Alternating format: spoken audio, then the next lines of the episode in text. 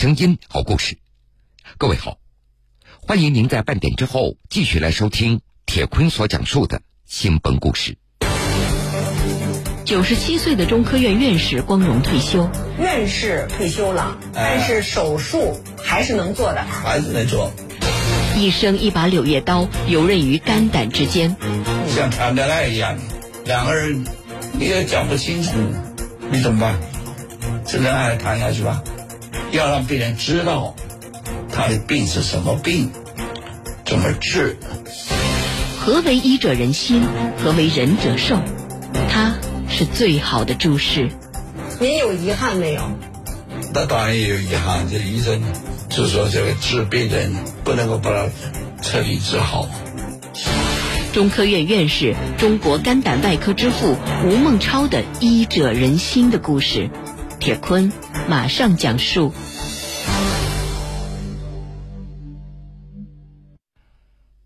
二零一九年春节刚过，九十七岁的吴孟超就前往了自己的办公室。哎呀，好久没来了这里。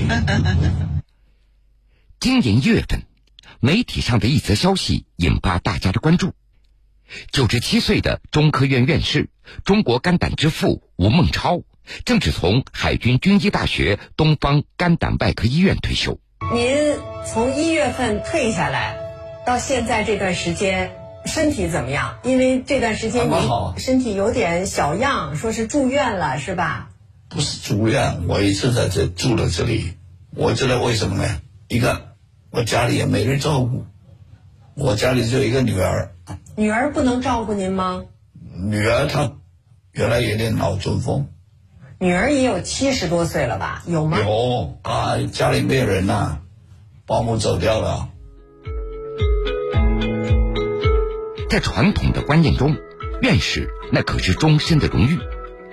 但是，二零一八年，国务院办公厅印发了关于做好院士退休工作有关问题的通知。通知明确提出，稳妥有序推进院士退休工作。院士退休制度的出台，那是为了从根源上解决院士年轻化的问题。把更多的优秀年轻人才选拔进院士队伍里，保持我国科研事业的活力和动力。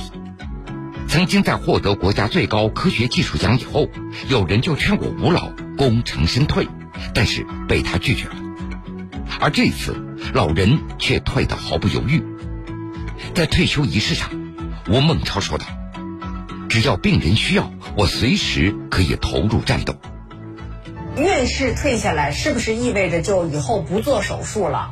也不是。如果手术继续可以做，为什么还要退呢？国家规定是吧？那就是说，院士退休了，但是手术还是能做的。还是能做，工作还是能做。您愿意做都可以做。好多人听说我要来采访您啊，都知道您都九十六七岁了，说这么大岁数的老先生拿手术刀。会不会抖？不抖。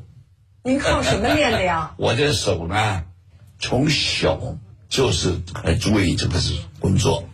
小的时候，我家里做做做做的米粉，后来就割香蕉，割香蕉的手也要注意啊。你的手割的不好，这香蕉将来产量就完蛋了。树也有里面有一条线，水线。你要假如说这个这个割的时候。把这水线破坏了，下一次你要再想搞这个橡胶的产量就困难了。但是人和树可不一样，这树割坏了就坏了，那无非产量少，这人可不能割坏。人呢，当然你你这个做做手术的时候是很重要的，是吧？所以我这个手先是学的割胶。您跟我说小时候拿对割橡胶的刀。后来又拿了一辈子手术刀，那为什么拿到老有人抖，您不抖啊？我没有停啊，一直这个手一直没停，手比脸重要。吴孟超他有着肝胆圣手之称，他的刀法稳准快，也被称作吴氏刀法。但是要说起他持刀的历史，就要说到马来西亚的橡胶林。一九二二年。吴孟超出生在福建的闽清，因为家境贫困，五岁的时候就跟随父母去了马来西亚，在那儿以割橡胶为生。从一九四三年考入同济大学医学院算起，吴孟超已经从医七十六年了。他用割过橡胶树的手救治了一点六万名的肝胆病人。如今，这双手依旧灵活有力，只是右手食指指尖稍微的向内弯曲。这是老人常年握着手术刀和止血钳所带来的影响。吴老，您想过没有，什么时候您不做手术了？我没讲过。这手术啊，一个站得住。您现在还能站多久？一次性？现在站你站半天也可以啊。第三一个看得清眼睛，我这个眼睛啊，我这几个东西都都考得很好。早年间，吴孟超在同济大学师从中国外科手术之父裘法祖，毕业的时候。他向老师请教未来发展的方向，老师告诉他，中国的肝胆外科非常薄弱，你不妨就朝着这个方向去探索。上世纪五十年代，吴孟超和同事花了四个月的时间，完成了中国第一具肝脏心血管模型，这相当于掌握了肝脏地图。正是因为有了这个模型的支持，才有了中国第一例成功的肝脏手术。后来，吴孟超又创立了肝脏五叶四段理论，奠定了我国肝脏外科的解剖和临验的基础，创造了间歇性肝门阻断切割法和无血切肝法，使肝癌手术成功率由百分之十六提高到百分之九十九以上。如今，他培养的学生都已经成为肝胆外科的中坚力量。海军军医大学东方肝胆外科医院教授沈峰，他就是吴老的学生。比如说是用药，到吴老的他们老一辈这个传统，就是只要是能够管用的，只要能够治病能够用，他们都是喜欢用最便宜的。比如抢救病人，他的容量够不够，对吧？他的这个血液循环好不好，对吧？我们一般我们现在有很多检测的手段。但是像吴老非常重视，比如摸摸看腋那个腋窝、脖子啊、腋窝啊、身上有没有出汗，脚有没有肿啊？对于这种我们叫做叫物理检查，他为什么要把这件事拿出来说？现在就是有一种倾向呢，很过度去依赖现代一些检测的手段。但现在这种手段也非常重要，而且或许在某些方面可能会更精确。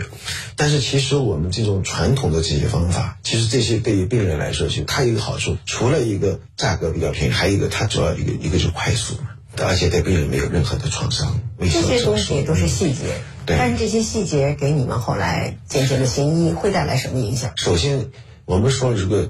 最就是人跟人的之间的互相的尊重，其实医德都是从很小的事情来做去的。那么你碰到一个好的老师，这个好的老师他会不厌其烦，对吧？哪怕工作再忙，他都会跟你用他的阅历，用他对这个问题的来看法来跟你来交流。润物细无声，沈峰他清楚的记得，冬天的时候，吴老会先把自己的手捂热，然后再去触碰病人的腹部。给病人做完检查，吴老也会帮着他们把衣服拉好，弯下腰把鞋子放到最容易穿到的地方。高超的医术的背后，点滴细节，这才是医者仁心的最好的注释。那个时候，吴老是上午是看那个特需门诊的，他尽管看的病人不多，但是他看的病人每一个病人都要花上半个小时，甚至更长时间。有的时候还拿个纸头要画，给谁画？给病人、给家属，然后一边说一边解释。为什么要画？比如肝脏的结构和胆管的结构啊，给你画出来，这个地方手术这个怎么做，让病人能够了解。有一次我记得是已经到中午了，就十二点半一点钟了。那时候他多大岁数了？嗯，那时应该是八十多岁，就准备就要要走了。然后刚好进来一个外地来一个病人。哗哗哗就走进来了，走进来就看看见吴老就拉着他，他说：“哎呀，他说吴教授，我刚好我们就刚下飞机，我们来来来找你看病，对吧？”对啊，马上就给别人就就开始又又坐下来重新再给他。他并不是说是我我今天心情好了，或者是我今天刚好有点空，对我给你看，我这个是今天忙没没空，我就可能态度会或者生硬一点或者什么样。他不是，他是几十年如一日的。当被问到。为什么要花那么长时间跟病人解释的时候，吴老他用谈恋爱来比喻看病。刚才您的学生跟我们讲，您看门诊的时候，每一位病人大概看的时间是在半个小时左右。嗯，您都跟他们说什么呀？一个要了解病情，第二个要检查，第三个要给他给他讲。有一些人呢，看了病最后讲的时候很简单的两句话，这不行。让他自己也了解，了解了以后要配合的好啊。嗯，像谈恋爱一样的，两个人你也讲不清楚，你怎么办？这恋爱谈下去吧。交流，要让病人知道他的病是什么病，怎么治。我我不赞成这个。有一些人很简单，看完了，你拿点药回去吃吃就行了。有有这样的医生啊，这病人。到底我的病是什么病？已经发展到什么水平？该吃什么药？这药起什么作用？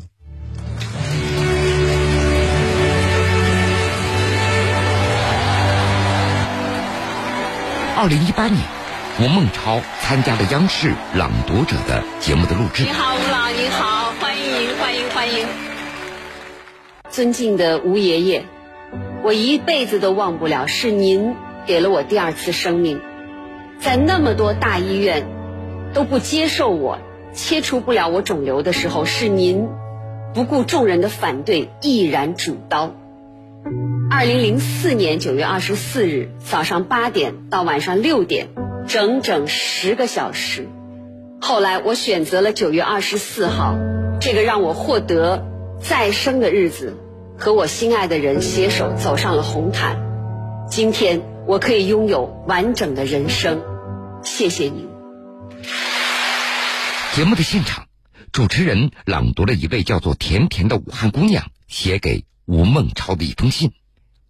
原来，十四年前，甜甜是一位被多家医院拒绝收治的重症肝病患者，她的肝部长了一个巨大的海绵状的血管瘤，手术的风险在于稍有不慎就会因为血管破裂、大出血。导致死亡，抱着最后一线的希望，二零零四年，甜甜来到上海求助于吴孟超。这个时候，吴老他已经八十二岁了。他当时找到您的时候，身体是什么情况？就是肚子搞大一个肿瘤，好几个月怀孕一样的。您第一次见到这个病人的时候，心里判断我是给他做还是给他不做？开始来的时候。也得犹豫。您都觉得难了，能不能去掉？去了掉，那不一定。您都觉得难了，完全可以说不干了，这事儿行不行啊？不干也可以啊。但为什么我没有接受他？但是呢，这话不好讲。嗯。他一找了全全国找到处找，那找到我这里来了，那我总要跟他负责吧。当时只有二十岁的甜甜，她是否能够赢得一线生机呢？关键时刻，甜甜的态度让吴老下定决心。那个小鬼呀，还不错，也嘴巴也会讲。怎么怎么叫嘴巴会讲呢？很灵活，嫁了你呀，会听他的，他的要求呢，不怕牺牲。你给我做。他说我不怕牺牲，这是他作为他自己啊。嗯。你有多少把握？我当然，我一般呢，胆子比较大，因为经验比较多，碰过的病人也比较多。这个病啊，要从全身的考虑。如果比如说肿瘤长在肚子里，长得很大，看他这个大的、大的这个，对这个还有其他重要器官有什么影响没有？这都要查清楚，查清楚了以后，然后才能决定。做不做？二零零四年九月二十四号，甜甜被推进了手术室，手术做了整整十个小时，最终瘤子被切了下来，重量达到九斤，足足有排球那么大。在国外的一些文献中，直径为四厘米的血管瘤就被定义为巨大。手术把它切掉了，切掉以后做完手术，我就不敢回家了，还睡在病房里。为什么？看着他，看他恢复。您担心什么？感动的小孩子生病啊！他万一手术以后，因为手术比较大嘛，创伤比较大，影响也比较大，就影响到生命。所以这种人往往开刀以后就不敢回家了。不敢，您用的是不敢回家。回家了，再大的学术行为都有的，因为病人的生命不是说你百分之百的保证。两天后，甜甜从昏迷当中苏醒过来，睁开眼睛，他看到的第一个人就是吴孟超，听到的第一句话：“你没事吧？”当时有些年轻同事也劝过吴老。这么大的一个瘤子，人家都不敢做，你做了，万一出了什么事儿，你的名誉不就毁掉了吗？吴老回答：“名誉算什么？我不过就是一个吴孟超嘛。”多年以后，甜甜在九月二十四号和心爱的人走入了婚姻的殿堂，她把这一天也当做了自己的重生日。那您这一辈子更多的是个保险保守的医生。还是一个勇敢、敢往前冲的这个医生。我对自己评价是，我这个人呢，一般的敢冲。其实我老纠缠这个问题不放啊，是因为现在很多医生不敢往前走这一步，不敢冒这个险了。那您对这些年轻的医生，您的建议是什么呢？很多医术了，随着年纪大的、经验丰富的，他的医术啊就少一点。年轻人，他一般来说胆子大，他敢做，他他没经验，但做了失败了，有自己就倒霉了。那对医生来说，到底是该闯不该闯啊？这医生来讲呢，应该都往前闯。那如果引起医疗纠纷怎么办？啊，就就是怕医疗纠纷啊。您遇到过医疗纠纷吗？我没发生过。胡来，医疗纠纷多半都是嘛。这医生啊，也不是考虑不周到，自以为什么都能干，这种最容易犯错误。什么都能干，做了又失败了，失败以后别人搞了，那你什么都能干嘛？所以有一些老的啊，像像我们这些人啊，人家就说：“哎呀，这个病人难哦。”你要考虑考虑啊！你做的又失败了，你的名誉到哪去了？名没有了，而且还要犯错误。我说是对的，搞不好你是是要犯错误的。但是你要考虑到全，手术做的很好，成功。手术后这护理的很好，嗯嗯，医生也工作做的很好，很平稳，没有发生什么并发症。嗯，哎。这就行了。九十七岁的中科院院士光荣退休，院士退休了，但是手术还是能做的，还是能做。一生一把柳叶刀，游刃于肝胆之间，像谈恋爱一样，两个人你也讲不清楚，你怎么办？这恋爱谈下去吧，要让病人知道他的病是什么病，怎么治。何为医者仁心？何为仁者寿？他是最好的注释。您有遗憾没有？那当然有遗憾。这医生就说这个治病人不能够把他彻底治好嘛。中科院院士、中国肝胆外科之父吴孟超的医者仁心的故事，铁坤继续讲述。一位与吴孟超合作了三十多年的护士长，他曾经看到过这位传奇医生的另外一个方面。有一次手术以后，吴老靠在椅子上，胸前的手术衣服已经湿透了，两只胳膊架在了扶手上。这位护士长他记得，吴孟超曾经对他说过：“如果哪一天我真的在手术室里倒下了，你知道我是爱干净的，记住。”给我擦干净，不要让别人看到我一脸汗水的样子。吴孟超他已经把自己生命的终点预设在了手术室里。吴老，我看您那个那上面写着有六字真言，叫会做、会说、会写。对，什么意思啊？求啊主，嗯，知道吗？知道。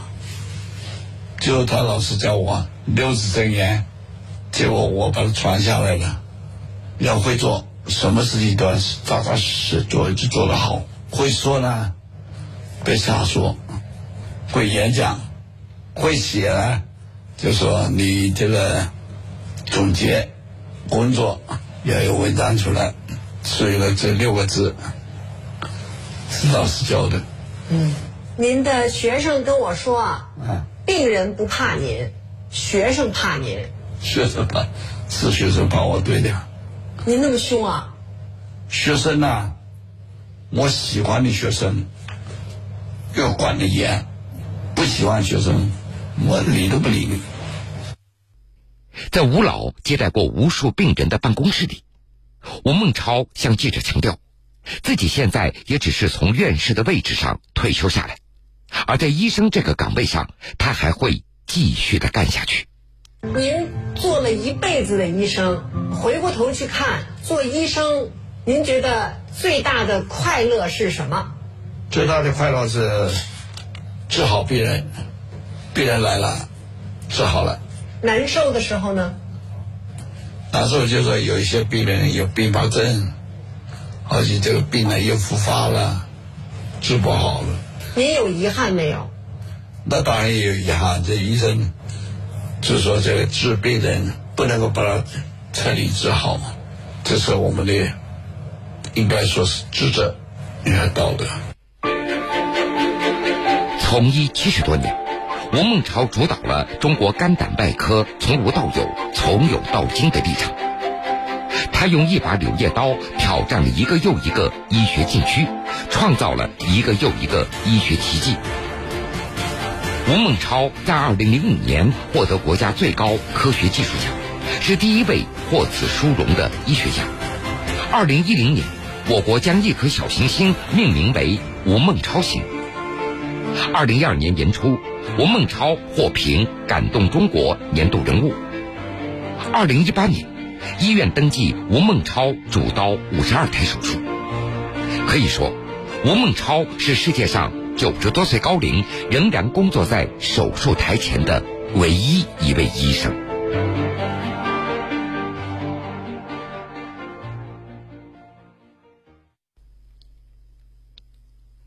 好了，各位。非常感谢您收听了今天全部的新闻故事，我是铁坤。本故事来源央视面对面。如果想回听以往的新闻故事，请各位在大蓝鲸客户端点播或者订阅铁坤讲故事。